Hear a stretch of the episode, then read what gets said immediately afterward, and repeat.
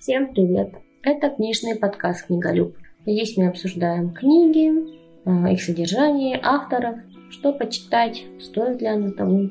И сегодня мы поговорим о безумно богатой трилогии, о которой наверняка вы слышали или видели фильм «Безумно богатые азиаты». Это трилогия, которую написал Кевин Кван. Она состоит из трех книг. Первая книга это «Безумно богатые азиаты», по которой был снят э, фильм, который очень был популярный, нашумевший. А вторая книга это «Безумно богатая китайская девушка». И третья книга – это «Проблемы безумно богатых азиатов». Эта книга и завершает, закрывает трилогию. Кто же такой Кевин Фан? О нем вообще не очень много информации. Я нашла только, что он родился э, в Сингапуре, в семье, которую называют азиатской аристократией. Его прадед был одним из основателей Сингапурского банка. Его дед был видным и известным офтальмологом, который обучался за рубежом. Его родители были инженеры-пианистка. Они переехали в США, когда Кевину было по каким-то источникам 4 года, по каким-то 11 лет. Он учился там в школе дизайна, работал в журнале, который основал Энди Уорхол. Также открыл свою собственную творческую студию, обслуживал таких клиентов, там, как газета «Таймс», Музей современного искусства и так далее. Ну и написал вот такую вот трилогию, где он хотел рассказать и показать об образе жизни безумно богатых азиатов, а, потому что у них очень, на самом деле, интересно было читать про их образ жизни, потому что он, с одной стороны, он очень такой luxury, большие деньги, большие возможности, и с другой стороны, там тоже тянется такая ниточка их менталитета, их традиций. Ну, было интересно все это наблюдать, читать. Вот, и сначала я хочу, наверное, зачитать для тех, кто вообще не видел ни фильм или не читал книгу, отрывок из первой части. Это и из фильма такой культурный отрывок, с него начинается фильм, и книга с него начинается, и мне он очень нравится, потому что именно он меня заворожил и заставил прочитать э, книгу, посмотреть фильм, потому что, ну, это было эффектно. Семья Янгов, вымотанная 16-часовым перелетом из Сингапура, поездка из аэропорта Хитроу на поезде и прогулка под проливным дождем по улицам Лондона, рухнула ближайшее кресло в холле отеля. На соседнем месте стоически безмолвно дрожала Астрид Леон, кузина Николаса, а все потому, что ее мать Фелисити, которую родные называли старшей тетушкой, заявила, дескать, грех брать такси, потому что проехать всего 10 кварталов, и потащилась их пешком от станции метро Пикадилли. Служащий отеля Реджинальд Оренсби понимал, что его подчиненные за стойкой регистрации не смогут ловко отшить иностранок, а у него это получится наверняка, и поспешил к лестнице, ведущей вниз с билетажа. «Добрый вечер, я управляющий. Чем могу помочь?» «Да, добрый вечер, у нас забронирован номер на имя Эленор Ян». Оренсби застыл на месте. Он узнал это имя, поскольку на Янга был забронирован самый лучший люкс Ланкастер. Но кто бы мог представить, что под этим именем скрывается китаянка? Как она вообще тут, черт побери, оказалась? Может быть, Риц и пустили бы к себе подобную публику, но это же Калтер. Он смирил растрепанных женщин и промокших детей взглядом, и решение не заставило себя ждать. Мне ужасно жаль, но не вижу брони на ваше имя. Вы уверены, удивилась Эленор? Совершенно. А, может быть, тут какая-то ошибка, отель забронирован на другое имя. Да, я знаю, что вы забронировали Ланкастер, но не вижу здесь вашего имени. Простите, но если вы в курсе, что мы забронировали Ланкастер, значит, мы можем туда заселиться? Черт возьми, Оревзи проклинал себя за оговорку. Нет-нет, вы меня не так поняли. Я хотел сказать, что знаю, что вы считаете, что забронировали люкс на ваше имя, но я не могу не найти никаких записей. Фелисити перегнулась через полированную дубовую стойку, пододвинула к себе толстую тетрадь в кожаном переплете и засушуршала страницами. «Посмотрите, вот же, мисс Эленор Янг, люкс Ланкастер, четыре ночи. Вы что, не видите? Мадам, это частная собственность». Фелисити взглянула на этого лысеющего краснолицего мужчину и внезапно с пугающей ясностью поняла, что происходит. «Боюсь, что у нас просто нет свободных номеров. Вы хотите сказать, что во всем отеле нет ни одного свободного номера? Именно. И куда вы прикажете нам идти в столь поздний час? Может быть, куда-нибудь в Чайна-таун?» — фыркнул Оренсби. Фелисити рвала и металла. В телефонной будке Фелисити, перекрикивая шумы и помехи, пыталась объяснить всю серьезность положения мужу, оставшемуся в Сингапуре. Но это же чушь. Надо было потребовать свой номер, раздраженно выговаривал ей Гарри Леон. Ты всегда слишком слишком уж церемонишься. Обслугу надо ставить на место. Ты сказала, кто мы вообще такие? Я позвоню прямо сейчас министру торговли. Гарри, это не поможет. Я обзвонила уже больше десяти отелей. Кто же знал, что сегодня день сотрудничества? В город съехали все вип-персоны, свободных номеров нет. Бедняжка Астрид промокла насквозь. Нам нужно сейчас найти себе место для ночлега раньше, чем твоя дочь простудится и умрет. А ты звонил своему кузену Леонарду? Может, вы бы смогли поехать на поезде прямо в Сурей? Предложил Гарри. Звонила, он в отъезде. Все выходные охотятся на куропаток Шотландии. Полный бардак, выдохнул Гарри. «Как называется этот чертов российский отель?» «Калтер», — ответила Фелисити. Этим отелем владеет Руперт Калтер. Чего-то там длинная какая-то фамилия. Я понятия не имею. А где он расположен? В районе Мейфер. Да, все сходится. Я играл с ним в гольф. Я свяжусь с этим Рупертом, никуда не уходи, я перезвоню. Лоренс и глазам своим не поверил, когда трое китайчат снова ворвались в отель, спустя всего лишь час после того, как он спроводил эту араву. «Эдди, я возьму себе попить. Если тоже хочешь, то сам сходи», — решительно заявил Ник двоюродному брату. «Помни, что сказала твоя мамочка. Уже слишком поздно пить колу. Ну тогда я буду ром с колы. Ради всего святого проревел Оросби и помчался, чтобы перехватить маленьких нахалов. Но не успев нагнать их, Оросби внезапно увидел лорда Руперта Калтерпа, который приглашал тех самых китаянок пройти в холл и, похоже, собирался провести для них экскурсию по отелю. Мой дедушка в 1918 году заплатил Рене Лалику, чтобы то сделал стеклянный декор, который вы видите в большом зале. Нужно ли говорить, что Лаченсу, который наблюдал за реставрационными работами, не понравилось Женщины вежливо рассмеялись. Персонал вытянулся по стойке смирно. Все были удивлены, когда увидели старого лорда, который уже много лет не захаживал в отель. Лорд Руперт обратился к управляющему. «Эй, Воросби, а так ведь?» «Да, милорд». Воросби был слишком изумлен, чтобы поправить хозяина. «Вы не могли бы распорядиться, чтобы подготовили номера для очаровательных миссис Янг, миссис Леонг и миссис Чен?» «Но, сэр, я только попытался продаться Оросби». «И вот еще Воросби», продолжил лорд Руперт с пренебрежением. «Поручаю вам сделать очень важное объявление для персонала. Моя семья владела Калтерпом многие годы. Но сегодня вечером эта история подошла к концу.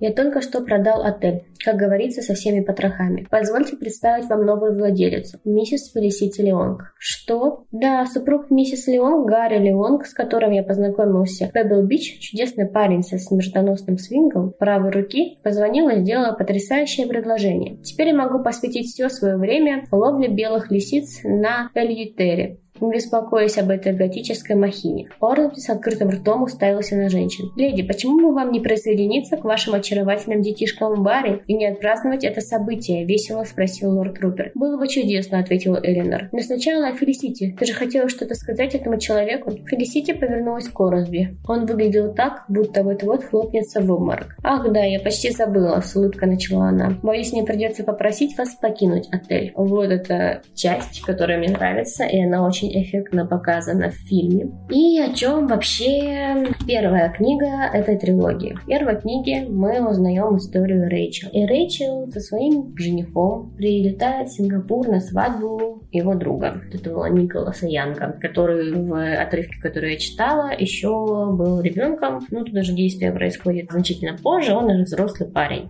Она прилетает с ним в Сингапур и знакомится с его семьей. Знакомится с его матерью, Элеонор, которая также вот ранее упоминалась в этом отрывке. Элеонор не в восторге от э, того, кого выбрал его сын. Сама Рэйчел ранее не подозревала о том, что ее жених такой богатый. Она удивлена, она, это мягко сказано, потому что они, она знакомится с семьей Ника на приеме у его бабушки Шан Суи. Это его бабушка, старейшая народа.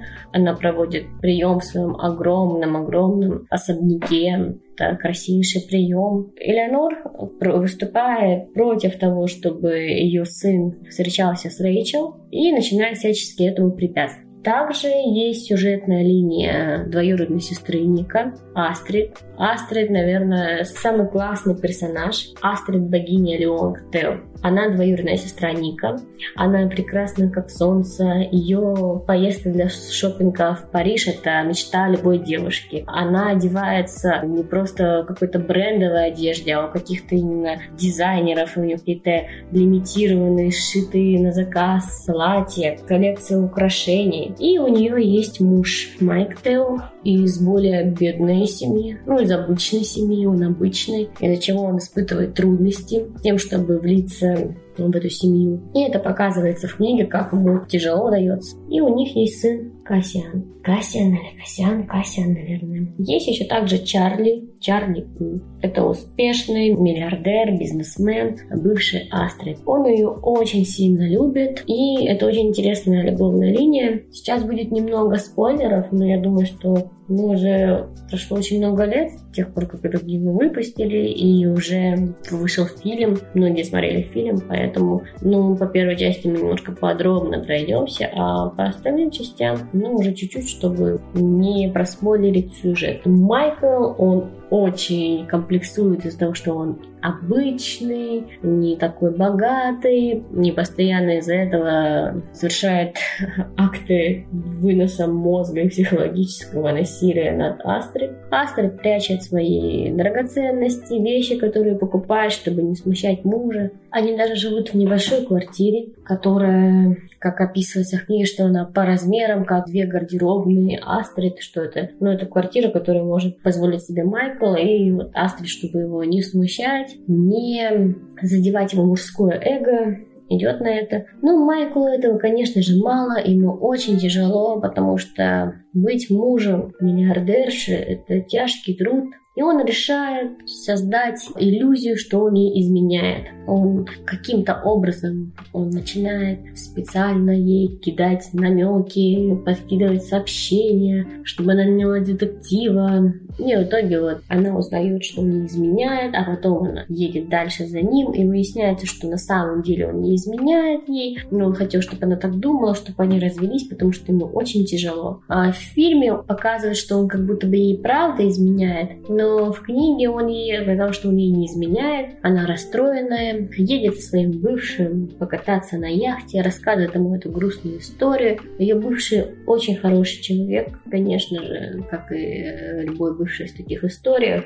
И он звонит своим подчиненным, говорит скупить акции стартапа этого Майкла, Майкл богатеет, отношения с Астрид у них налаживаются. Вот такой вот благородный поступок он совершает, но на этом эта линия не закончится, она будет проходить сквозь другие книги и будет тоже интересно. Есть и смешные персонажи. Лучшая подруга Рэйчел, которая живет в Сингапуре, Эдди, двоюродный брат Ника. Очень много родни, в них очень легко запутаться, там есть даже семейное древо, чтобы в них ориентироваться, потому что персонажей на самом деле очень много, но очень интересно интересно. Лучше читать сразу друг за другом эти книжки, потому что я читала книги с перерывом, и я забывала напрочь, кто есть кто, кто какой персонаж, что прошел большой промежуток времени. Вторая книга посвящается тому, что там в первой книге все кончается тем, что бабушка злится очень сильно на своего внука Николаса за то, что тот решает остаться с Рэйчел, а, хотя там Элеонор уже ее вроде как принимает, но бабушка вот нет, и вот с Николасом они перестают общаться. Во второй части у нас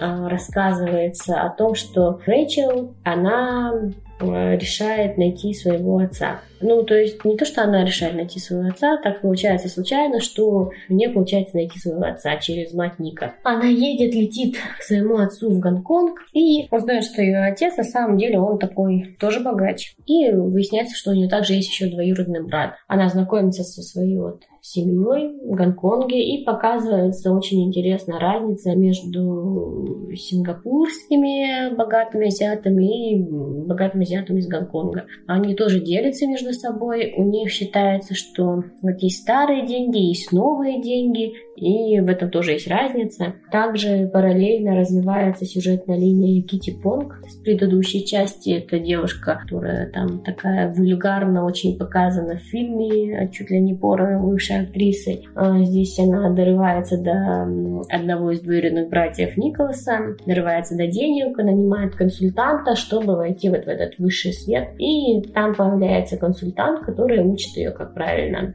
себе подать, как себя правильно вести, чтобы влиться вот в это вот общество. Третья книга, она рассказывает нам о том, что эта бабушка Шан Сюи, бабушка Ника, она лежит при смерти. На ее богатство, деньги, ценности и особняк начинается борьба среди потенциальных наследников. Но Николас, он до сих пор находится с ней в ссоре, поэтому ну, он как бы уже на это не претендует. Но дальше развивается сюжетная линия тому, что нужно решить, простить, не простит он бабушку. Рассказывается история их семьи, история их дома. Также раскрывается сюжетная линия Астрид интересная, наконец-то находит свое продолжение и завершение. Дальше рассказывать, что там происходит, это сильно проспойлерить, но очень интересно. В чем вообще, почему стоит прочитать эту трилогию? Во-первых, это очень красиво. Ты читаешь, тебя завораживает э, то, как рассказывается, как у них проходят их приемы, ужины, как они скупают какие-то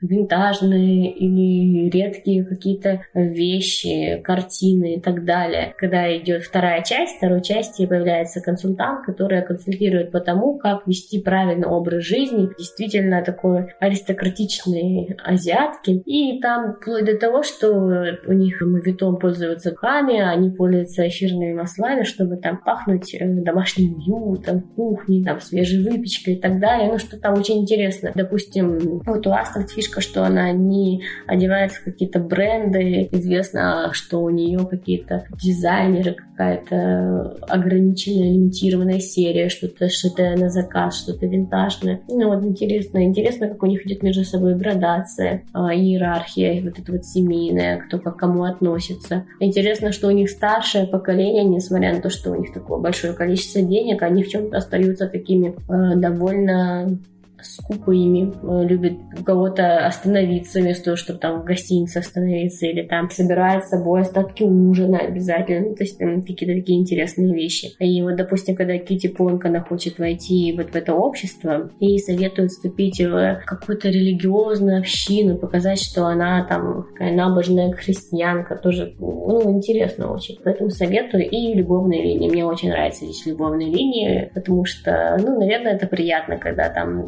Основная проблема в этих любовных линиях а, в том, что очень тяжело быть рядом с миллиардером или с миллионершей, и это тяжкий труд, но они это преодолевают, потому что вот истории про то, как вы преодолеваете трудности, бедность и так далее, их много, а вот, вот истории, где вы преодолеваете богатство и что-то такое, их, наверное, мало. Еще мне нравится, что там рассказывают, как у Астрид есть свой остров, куда она улетает подумать о жизни, которую ей подарила когда-то бабушка. И по утверждению самого Кевина Квана, большинство этих историй, они списаны с реальных людей, и это реальный образ жизни людей так, такого уровня, что это реально где-то существует. В общем, очень интересно и советую. Книги легко читаются, небольшие по объему, так что прочитайте вы быстро. И я надеюсь, что однажды выйдет продолжение экранизации этих книг мы это увидим, потому что, ну, «Безумно богатых азиатах» экранизировали очень красиво. А, мне понравилось. Посмотрим, что будет дальше. С вами был подкаст «Книголюб». До новых встреч!